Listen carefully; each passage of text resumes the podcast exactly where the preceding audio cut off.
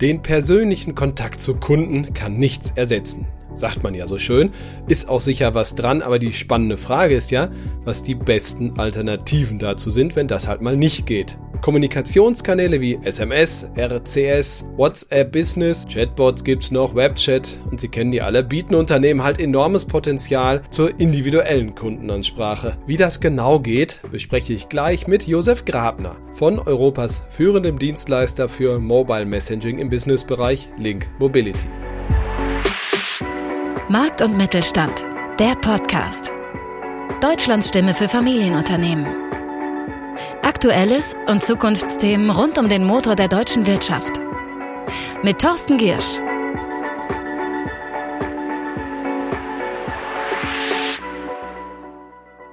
Wir starten mit dem Gespräch in ungefähr drei Minuten. So lange gibt es das Wichtigste der Woche aus Sicht des Mittelstandes. Darüber wurde gestritten. Ich bin wirklich kein großer Handwerker, aber auch ich habe mitgekriegt, wenn man in einem Haus zu viele Durchbrüche macht, geht das irgendwann an die Substanz. Und die Koalition hat schon so manchen Durchbruch gefeiert, auch jetzt in dieser Woche wieder, nach unfassbar zähen Verhandlungen über das, was eigentlich längst feststehen sollte. Finanzpolitik stand eigentlich gar nicht auf dem Zettel, überschattete aber doch irgendwie alles. Am Geld hängt so manch anderes eben auch. Klimaschutz ist meine Wahrnehmung, ist nicht zum Nulltarif zu haben, aber man kann natürlich stattdessen auch ständig von einem Wirtschaftswunder faseln, das irgendwann eintritt, wenn man nur das Klima richtig schützt, auch wenn es am Anfang ganz viel Geld kostet. Ich glaube, die Koalition tut sich besser, Meetings, so wie es Unternehmer tun, effektiver vorzubereiten, dann dauern sie auch nicht zu lange und vielleicht nicht zu lange darüber zu grübeln, wie man den Leuten irgendwie etwas vermitteln kann, was man doch besser einfach ehrlich sagen könnte.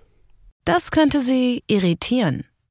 Es wurde gestreikt in dieser Woche und zwar kräftig und das schädigt natürlich das Geschäft von Unternehmen, auch wenn inzwischen viele im Homeoffice gewissermaßen agieren können, aber zig Meetings fielen aus, Kundenveranstaltungen und so weiter und so fort, das tut schon weh.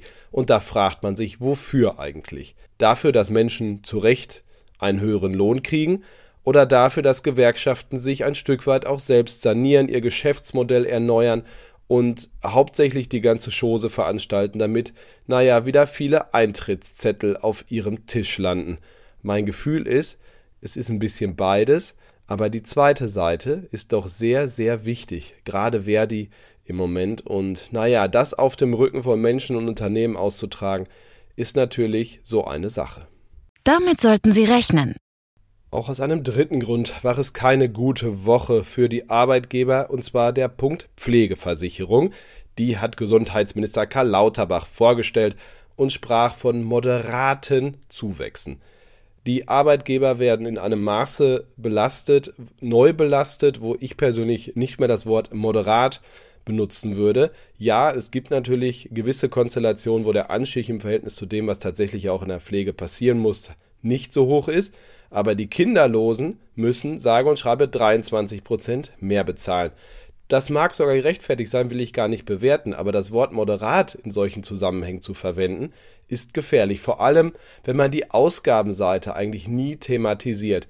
Vielleicht ist nicht jeder Euro auch wirklich nötig, der im Gesundheitssystem ausgegeben wird. Im Mittelstand werden mehrheitlich immer noch E-Mails zur Kontaktaufnahme mit Kunden genutzt. Doch mal ehrlich, schreiben wir unseren Freunden und Familienmitgliedern und guten Bekannten eigentlich Mails oder nutzen wir nicht viel mehr Chats und andere Mittel? Warum also weiter E-Mails? Wie man mit Kunden das Bestmögliche rausholt im Hinblick auf Kommunikation, das diskutiere ich jetzt mit Josef Grabner. Er kommt von Europas führendem Dienstleister für Mobile Messaging im Businessbereich Link Mobility. Hallo Herr Grabner. Guten Tag. Vielleicht zum Einstieg ein paar Sätze zu Link Mobility kennt womöglich noch nicht jeder. Ein Unternehmen mit Zentrale in Oslo, also Norwegen hat man ja auch nicht alle Tage, aber gefühlt ein europäisches Unternehmen, oder? Es ist definitiv ein europäisches Unternehmen. Unsere Kunden erstrecken sich von wirklich teilweise sehr, sehr großen Banken, die das Thema Zwei-Faktor-Authentifizierung kennen wir alle. Wir bekommen die, die TANs äh, per SMS aufs Handy geschickt, aber auch bis hin zu Friseuren, bis zu mittelständischen Unternehmen. Also das Spektrum ist wirklich ähm, sehr, sehr breit und wir decken auch sehr, sehr viele spannende Use Cases in diesem Bereich dann für unsere Kunden ab. Was sind denn so die wesentlichen Anwendungsbereiche für Unternehmen? Generell gibt es drei große Bereiche, wie das Thema Digital Messaging positiv auf die Kommunikation zwischen Unternehmen und Kunden einzahlt. Das eine ist, ich kann meine Prozesse optimieren. Ich kann damit Kosten sparen. Das heißt, wenn ich zum Beispiel ein Unternehmen bin, das, das, sich darauf verlässt, äh, dass es Termine mit Kunden vereinbart und diese Termine auch wahrgenommen werden, dann schickt man sehr, sehr gerne einen Reminder per SMS. Also ich habe schon sehr viele Arzttermine versäumt, weil ich keinen äh, SMS-Reminder bekommen habe. Aber wenn ich den Reminder schicke und dann die No-Show-Rate reduzieren kann, dann spare ich Kosten. Sprich, ich verliere, verliere kein Geld, weil ich dann selbst eine Stunde ähm, ohne einen Kunden da sitze. Das ist ein Beispiel, warum die, die SMS ein sehr guter Kanal ist. Aber auch in der, in der ähm, Kommunikation mit Kunden bidirektional, wenn es darum geht, wirklich auch einen, einen Chat durchzuführen, sprich eine, eine Beratung zum Beispiel bekommen, etabliert sich immer mehr WhatsApp als ein wirklich gelebter Kanal, gerade wenn es darum geht, dass der Kunde vielleicht zum Beispiel in einem Online-Shop oder auf einer Webseite am Smartphone unterwegs ist. Also ich glaube, die meisten Unternehmen werden das kennen. Das Thema mobile Zugriffe auf die Webseiten wird immer, immer höher. Es wird immer wichtiger. Und wenn ich am Smartphone einen Kontakt aufrufe, dann ist es einfach der, der einfachst mögliche Weg, wenn sich WhatsApp öffnet und ich einfach über WhatsApp dem Unternehmen schreiben kann. Ich habe mit der SMS noch immer eine, eine uh, Open Rate von bis zu 98 Prozent und Click-Through-Rate von bis zu 35 Prozent. Das sind natürlich, wenn ich ein Marketer bin und das mit E-Mail-Öffnungsraten vergleiche, sind das Werte, vor denen man nur träumen kann im E-Mail-Marketing. Und der dritte große Bereich ist das ganze Thema Customer Service, also Kundendienst. Wenn ich wirklich einem Kunden helfen kann, ihm unterstützen kann, ihm einfach Fragen beantworten kann. Wie hat sich denn die Kundenkommunikation in den letzten Jahren verändert aus Ihrer Sicht? Wir haben auch im vergangenen Jahr mit dem IFH Köln eine Studie durchgeführt, wie die Pandemie unser Kommunikationsverhalten mit Unternehmen verändert hat. Und was da rausgekommen ist, gerade in Deutschland, Österreich und der Schweiz haben zwei Dienste sehr, sehr stark zugenommen und das ist äh, WhatsApp, aber auch die SMS. Also die SMS ist schon von einem sehr, sehr hohen Niveau gestartet, hat aber in der Pandemie noch einmal sehr stark zugelegt. Und das Thema WhatsApp, das zuvor in der Kundenkommunikation zwischen einem Unternehmen und einem, einem, einem Endnutzer stattgefunden hat, hat eigentlich wenig Rolle gespielt, hat jetzt aber sehr, sehr stark aufgeholt. Nehmen wir mal den Bereich Marketing, der ist ja sehr wichtig. Sie haben die überragende Öffnungsrate von SMS erkannt. Nachteil ist natürlich, man könnte Kunden auch damit nerven, wenn man es zu oft benutzt, oder? Also wir haben ja einen technologischen Aspekt, aber natürlich auch, ich sag mal, so einen kulturellen, oder? Absolut. Ähm, das Thema ist natürlich, also, also um es kurz vorwegzunehmen, auch bei einer Marketing-SMS brauche ich wie bei jedem anderen Marketingkanal, also auch der E-Mail, brauche ich den Opt-in des Kunden. Also ohne Consent des Kunden darf ich nichts schicken. Und dann ist es ähm, im Vergleich zur E-Mail, gerade bei den, bei den digitalen Messengern, wo viele Kunden das Gefühl haben, dass ein bisschen in ihren persönlichen Raum eingedrungen wird. Sie haben es eingangs gesagt, man chattet über WhatsApp mit seiner Familie, man hat die Gruppen mit den ganzen Freunden und viele Kunden empfinden es ein bisschen als, als privaten Raum. Dementsprechend ist es extrem wichtig, dass man über diese Kanäle nicht die heute 10% auf das ganze Sortiment äh, äh, Werbung verschickt, sondern dass man wirklich auf die Kunden versucht einzugehen, einen Mehrwert zu schaffen und dann wirklich auch, auch mit Informationen, die einen Mehrwert für den Kunden bieten, kommuniziert. Dann haben wir nämlich auch in unserer Studie ähm, abgefragt, für welche Use Case gerade im stationären Handel ähm, die, die Schwerpunkte oder die, die, die Akzeptanz des Kunden auch gegeben ist. Ich meine, dass, dass eine Benachrichtigung, wenn ich bestellte Waren im Geschäft abholen kann, von 94 Prozent aller Befragten als positiv ähm, interpretiert wird, ist, glaube ich, kein, keine ähm, äh, Überraschung. Aber 60 Prozent aller Kunden haben gesagt, ich kriege auch gerne Neuigkeiten, wie die, die ich sonst in einem Newsletter bekomme, über WhatsApp oder über SMS. Also 60 Prozent haben gesagt, es ist für mich in Ordnung, wenn ich diese Informationen auch über einen digitalen Messaging-Kanal bekomme. Also sieht man schon, dass die Bereitschaft der Kunden, wenn ein Mehrwert gegeben ist, äh, da ist, Messaging-Dienste zu nutzen. Und so können Unternehmen das natürlich auch dann zum, zum Vorteil dann für sich gestalten.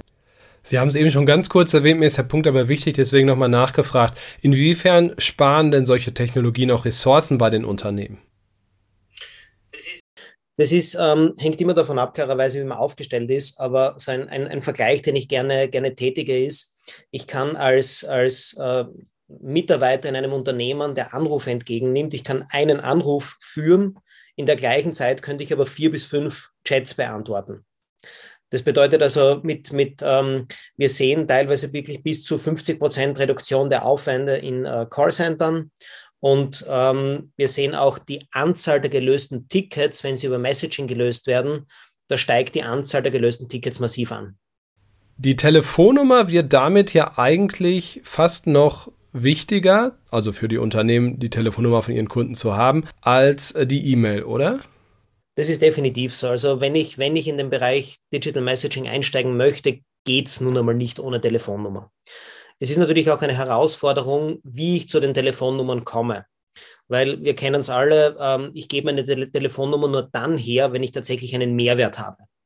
Mein, mein Lieblingsbeispiel ist immer, ich habe vor zwei Jahren, als in der Pandemie Fahrräder knapp waren, habe ich für meine Frau ein, ein, ein Mountainbike gesucht und ich habe genau gewusst, welches Fahrrad ich ihr kaufen möchte.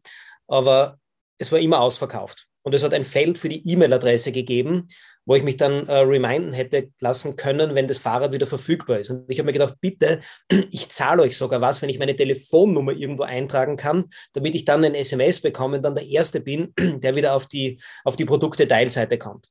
Also wenn es einen Mehrwert gibt, wir sind wieder bei dem Thema Value, wenn es einen, einen, einen guten Grund gibt, warum der Kunde seine Telefonnummer hergeben soll und ihm wirklich was geboten wird, sind wir wieder beim Thema Customer Experience und, und, und wie einfach die Zusammen, das Zusammenspiel mit dem Unternehmen funktioniert, dann werden Kunden auch bereit sein, die Telefonnummer herzugeben. Aber es ist natürlich eine Challenge, diese, diese Telefonnummernbasis einmal aufzubauen.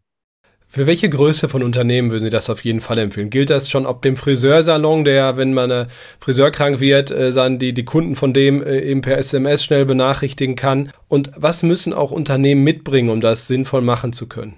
Jedes Unternehmen, das Kunden hat, diesen Kunden etwas verkauft, sei es eine Dienstleistung, sei es, sei es ein Produkt und mit seinen Kunden kommuniziert, müsste eigentlich ein potenzieller Kandidat für unsere Services sein, weil es einfach wirklich darum geht, die Beziehung zum Kunden zu verbessern, die Kommunikation mit dem Kunden zu verbessern.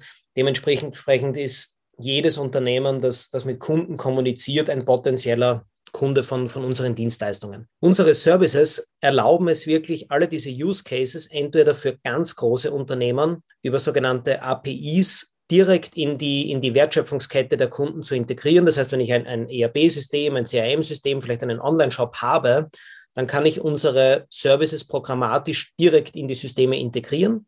Aus Ihrer Sicht natürlich stellen Sie jetzt erstmal Technologie zur Verfügung, nur Sie sind ja irgendwie auch Consultant. Äh, legen Sie auch Kunden ans Herz, ähm, so eine Guideline zu entwickeln, in welcher Taktung man da kommuniziert, so ein gewisses Regelwerk äh, oder braucht es das gar nicht? Na, das braucht es definitiv. Ähm, und wir, wir sehen uns auch tatsächlich als, als der, der Begleiter bei diesem Weg.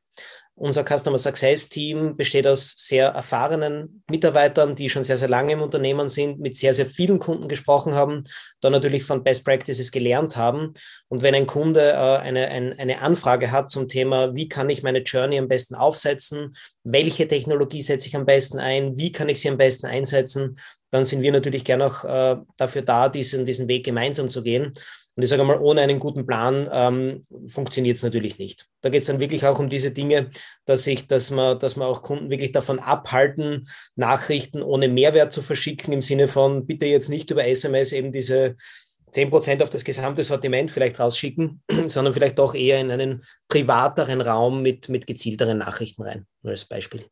Vielleicht noch zum Abschluss, Sie haben sich eben als europäisches Unternehmen bezeichnet. Äh, äh aus Oslo sind die Norweger irgendwie anders als die Deutschen, was wenn es auch in die, also die Kunden meine ich jetzt, tatsächlich, wenn es um solche Kommunikationswege geht, oder der Österreicher als der Deutsche? Also Österreich und Deutschland und die Schweiz sind sehr, sehr ähnlich. Äh, zu Norwegen gibt es tatsächlich einen riesigen Unterschied.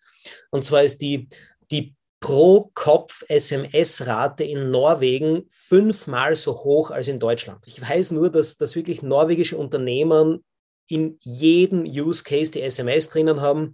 Und wenn ich mit meinen Nor norwegischen Kollegen mal irgendwo essen bin, dann zeigen sie mir immer, wie viele Nachrichten von Unternehmen sie eigentlich bekommen. Und ich denke mir nur jedes Mal, super, hätte ich in Deutschland auch gerne. Ich muss jetzt mal als Journalist sagen, die Vermutung äußern, besser gesagt. Ähm, ich glaube nicht, dass die Kunden das mitmachen würden, wenn es ihnen nicht wirklich den Mehrwert bringt, von dem sie gesprochen haben. Josef Grabner war das von Link Mobility. Danke, ich habe viel erfahren, was mir so noch gar nicht klar war vorher. Ich hoffe, Sie auch, liebe Hörerinnen und Hörer. Ich sage auch Ihnen Dankeschön und bis nächste Woche bleiben Sie gesund und erfolgreich. Tschüss.